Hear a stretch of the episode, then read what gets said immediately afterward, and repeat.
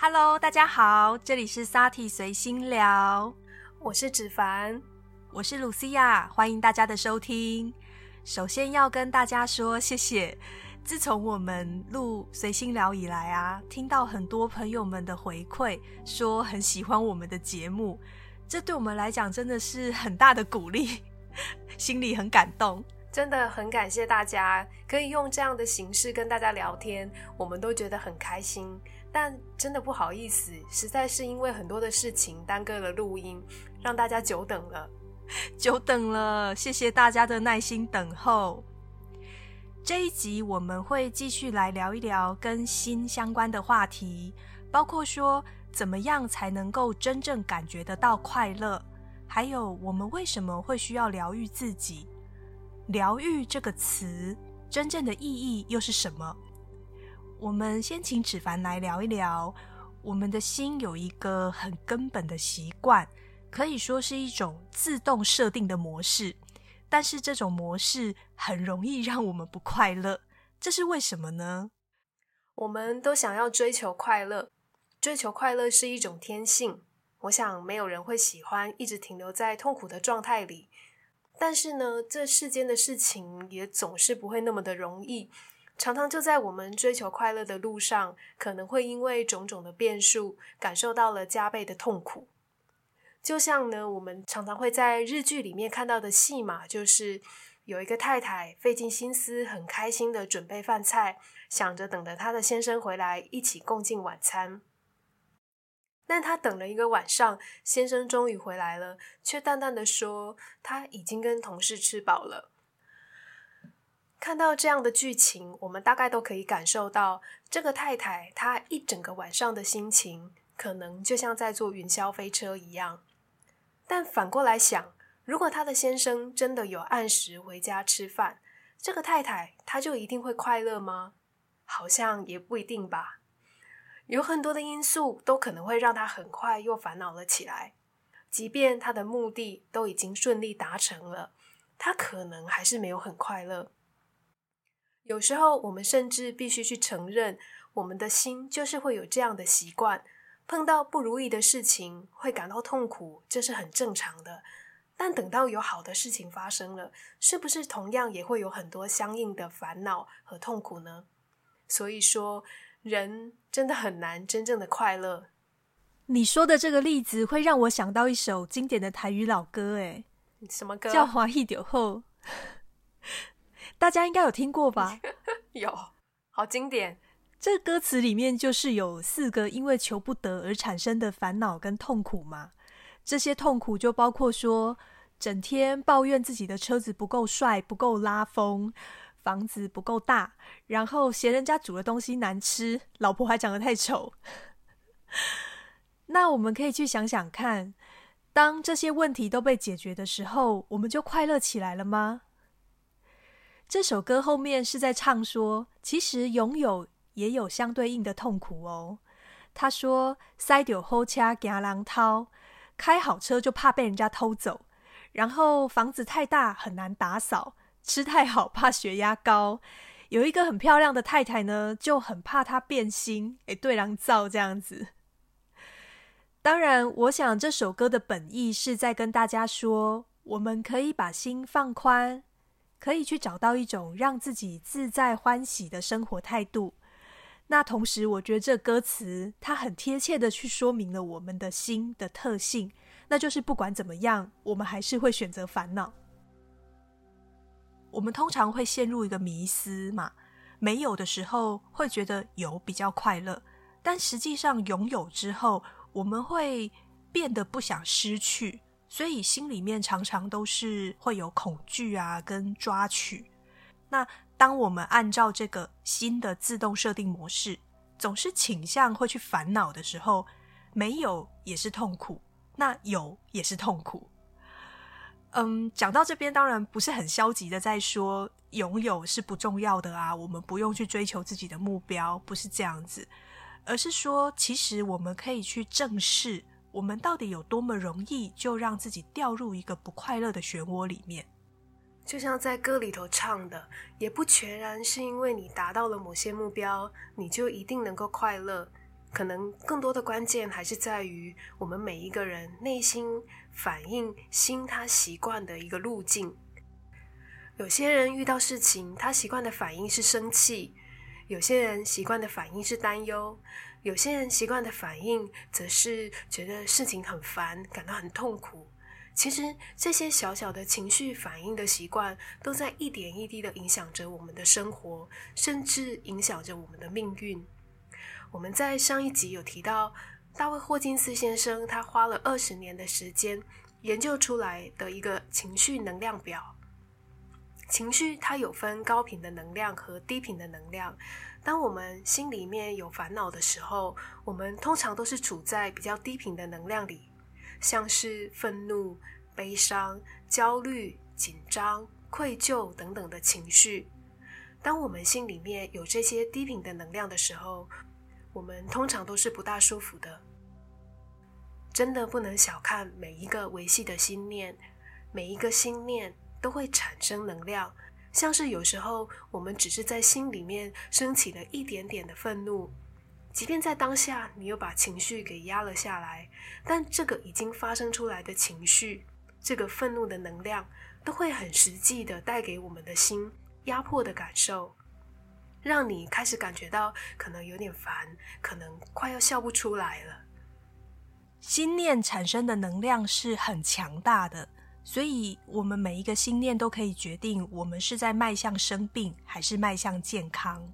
很多时候，生病的原因不单纯只是我们身体出了问题，往往都跟压力还有我们一些很深层的内在信念有关系。在一九三零年代。英国有一位叫做爱德华·巴哈的医生，可能有一些朋友知道，他就是天然疗法巴哈花精的创始者。巴哈医师他在将近一百年前就很明确的指出，疾病的根源是源自于我们内在的不和谐。他的理念是，我们要去治疗的是起因，而不是结果，也就是我们应该要去正视心念对我们的健康带来的影响。而不是等到疾病显现出来了，才拼命的想要把这个结果给消除掉。巴哈医师他发现并且完成的这一套花精系统，每一种都对应了不同的情绪困扰，或是我们个性上的一些弱点。那花精疗法它主要是用喝的，就是透过喝下这种带有花朵能量的制剂，去提高我们的振动频率。把那些我们心里面一直在产生的对我们有害的想法跟情绪给中和掉，所以使用花精就是可以让我们的心从一个比较负面的状态回到一个平衡的状态。譬如说，你可能原本对一些人事物一直有一种厌恶感、讨厌的感觉，或者是我们容易嫉妒别人，或是常常觉得很害怕，或是。很悲伤，这些情绪都会带给你某种程度的不舒服跟阻碍。花精的功能就是可以去降低这样子的痛苦感，甚至它可以帮我们的心变得更强大，所以我们可以去克服很多人生的困难。当我们的内心是经常处在平静、喜悦、有勇气的状态的时候，我们就可以从根源去降低疾病发生的几率。我在读花精相关的书的时候，就觉得巴哈医师提出来的观点真的很有意思。他说：“我们不要去在意疾病的细节，需要去治疗的其实是人的性格。只要我们能够去培养内心好的美德，疾病的病根就会自然慢慢的消失。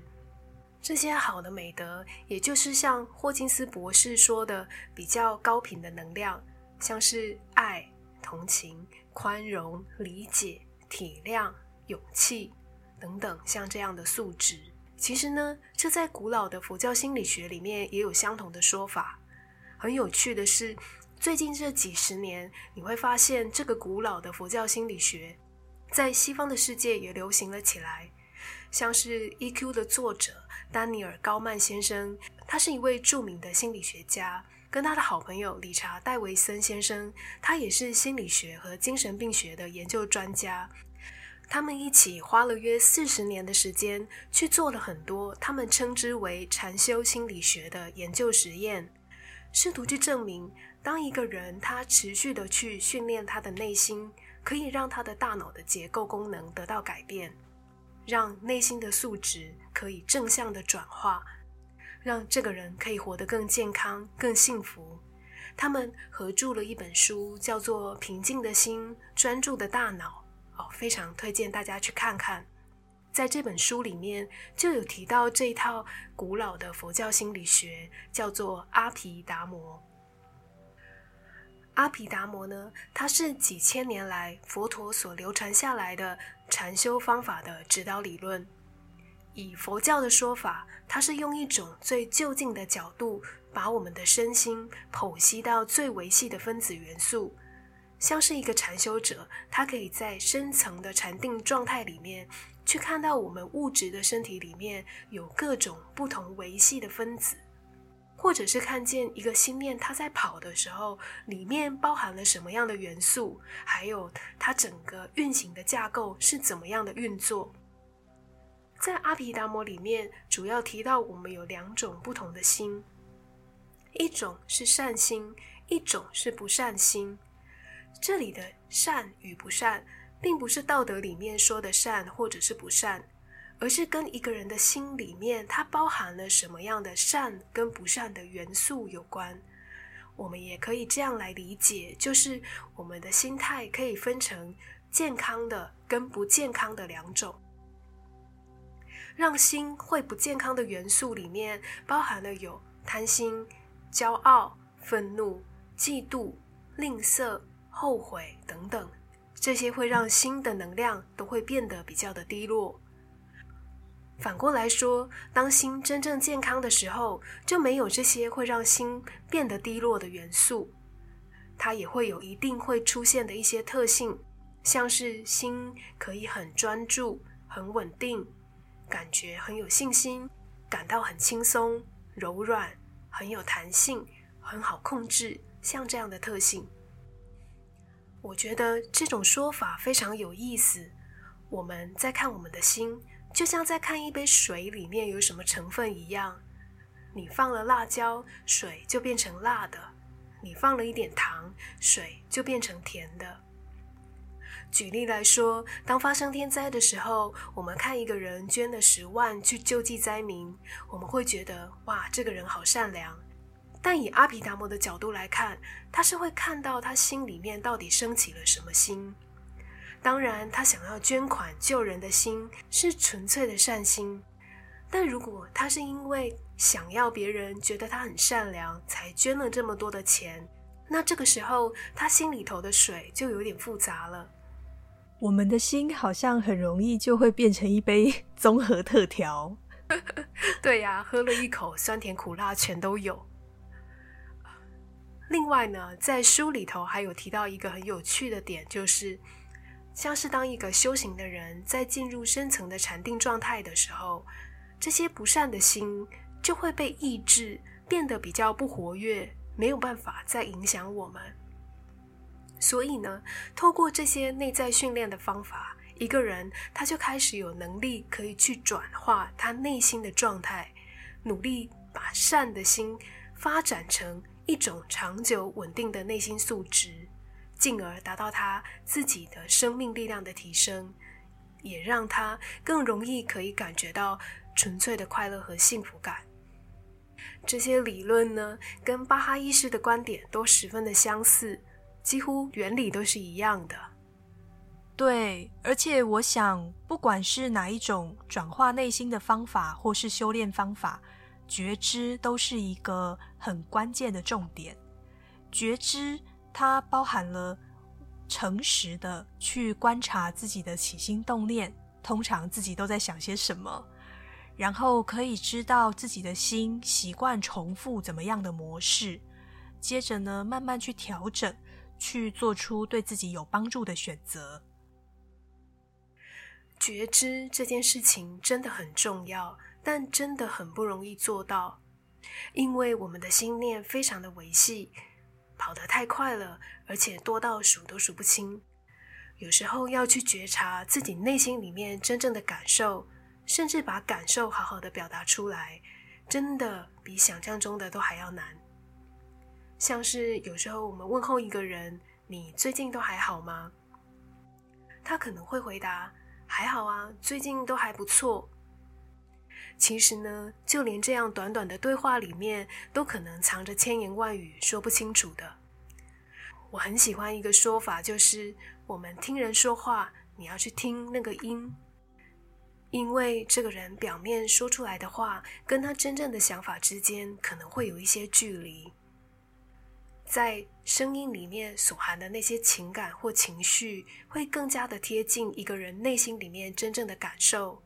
声音它是比较藏不住的。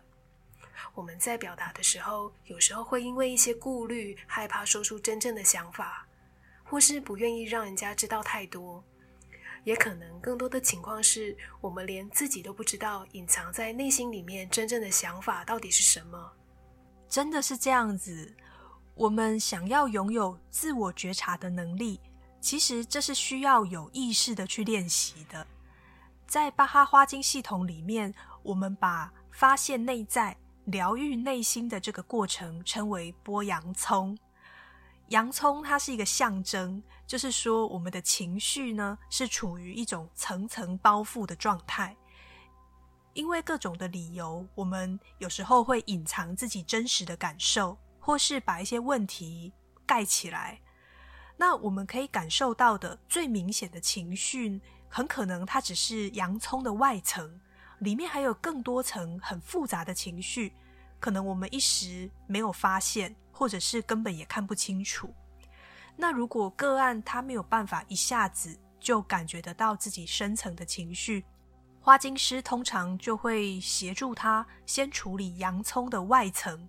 也就是针对当下有被看到的情绪，去建议相对应的花精配方。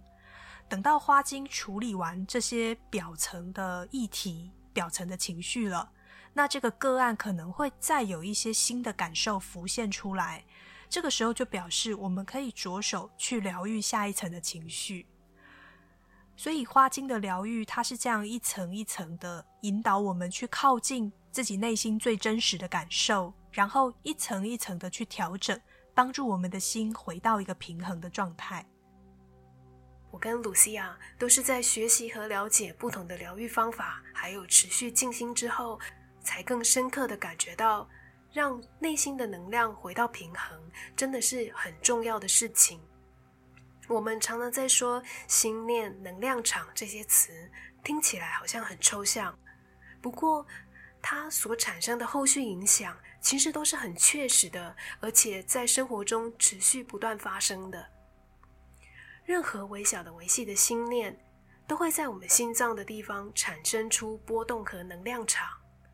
只要心里有一丝念头升起，能量就会瞬间散布到我们的全身，甚至散播到整个空间或是空间以外的地方。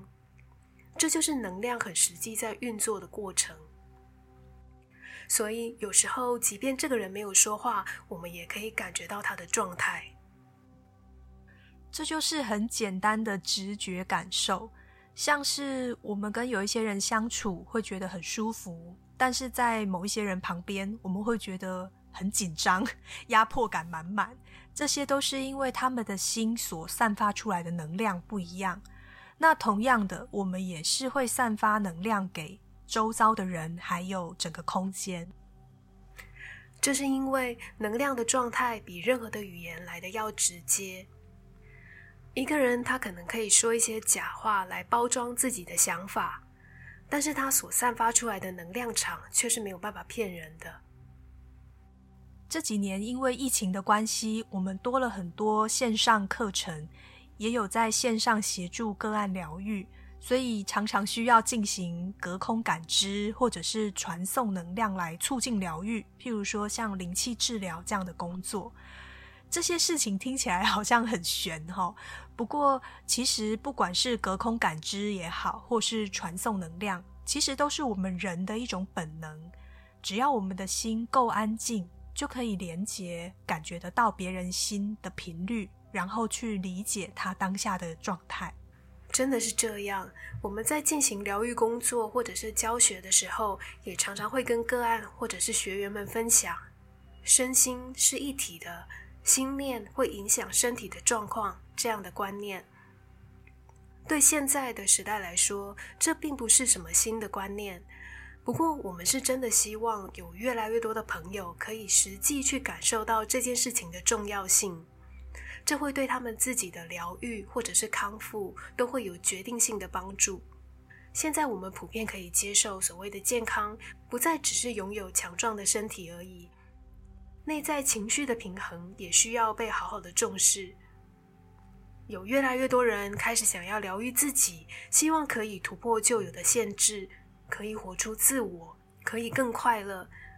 在这边，我们请卢西亚来聊聊疗愈它真正的意义到底是什么？为什么它对于我们的健康来说会是那么的重要？最近“疗愈”这个词很流行，当我们心里面获得一种很温暖、很舒服的感觉，我们会说：“哇，好疗愈哦！”不过，我觉得疗愈指的不只是一时的舒缓，不只是像是小确幸一样的事情而已。而是，当我们可以去转化内心的伤痛跟纠结，可以去超越原本那些很固着的坏习惯，我觉得疗愈它是在指这样子的一种进化的过程。我个人很喜欢巴赫《花精情绪疗愈圣经》这本书提到的观点，他说：“疗愈历程就是成为自由的历程，一个人活着。”但是他的思想跟行为不是由长期的恐惧、愤怒或是痛苦所形成的，这样子才算是真正的活得健康。如果我们的心可以不落入负面情绪的陷阱，不受到痛苦感还有各种自我设限的影响，我们就可以变得更自由，可以更专注的去实践自己的梦想。有一些个案会问我说：“从前的创伤那是过去的事了。”我们不是应该要往前看吗？他们会说：“我想知道现在的我可以做什么，让我的心情好一点。”那我再去想这些过去的事情，真的对我是有帮助的吗？他们会对我提出这样的问题。其实我可以理解，会这样问的人，通常会比较难面对内心那种很巨大的痛苦感。不过，也就是因为没有办法面对，他们容易觉得现在。哪里就是很不对劲，情绪会持续的受到波动跟干扰，所以我会这样子跟他们沟通。我认为疗愈是关于现在的事情，以前的创伤不是只有存在在过去，它是很真实的，用某一种对我们有害的方式在影响着我们的现在。有一些事情它发生了，但是在我们的心里面没有过去。那我们应该要有一个认知，这个就是现在进行式。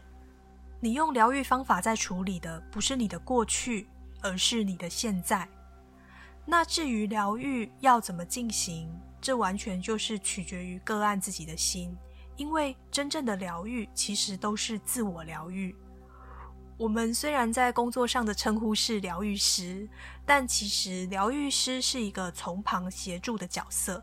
我们是去提供一些方法跟引导，帮个案想要疗愈的那个议题打开一个空间，协助他去找到一种新的可能性，去化解、超越那些阻碍他的事情。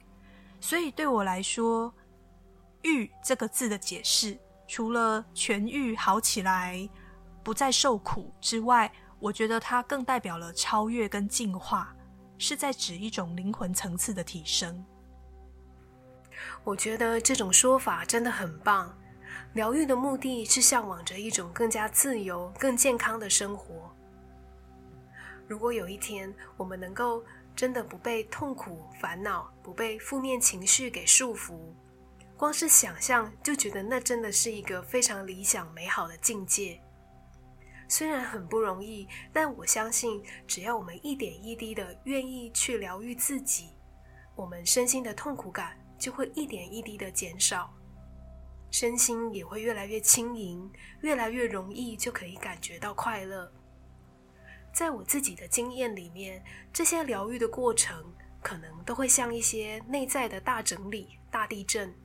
别人可能很难从外在去看出你有什么改变，但你自己会知道，在经历了这些过程之后，你对世界的看法、反应都已经开始有了变化，你已经完全不一样了。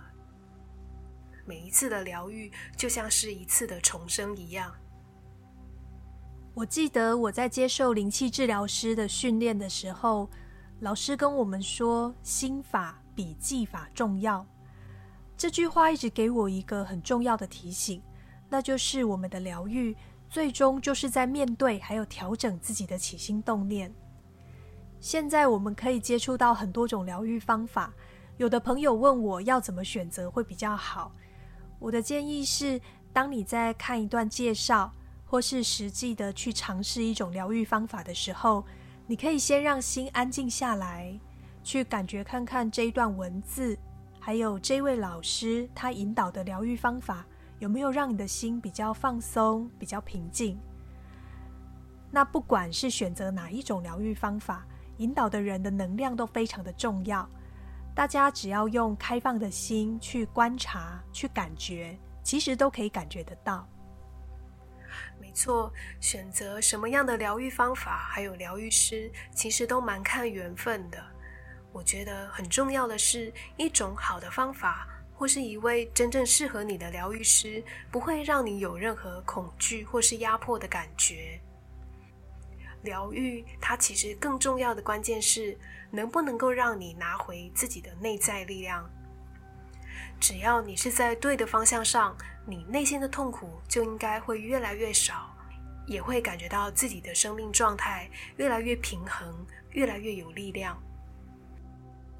如果大家好奇目前自己遇到的问题适合用哪一种方法来疗愈，也欢迎你来跟我或是跟芷凡咨询，我们会陪伴你一起厘清问题，找到疗愈的重点，为你设计最适合的疗愈方法。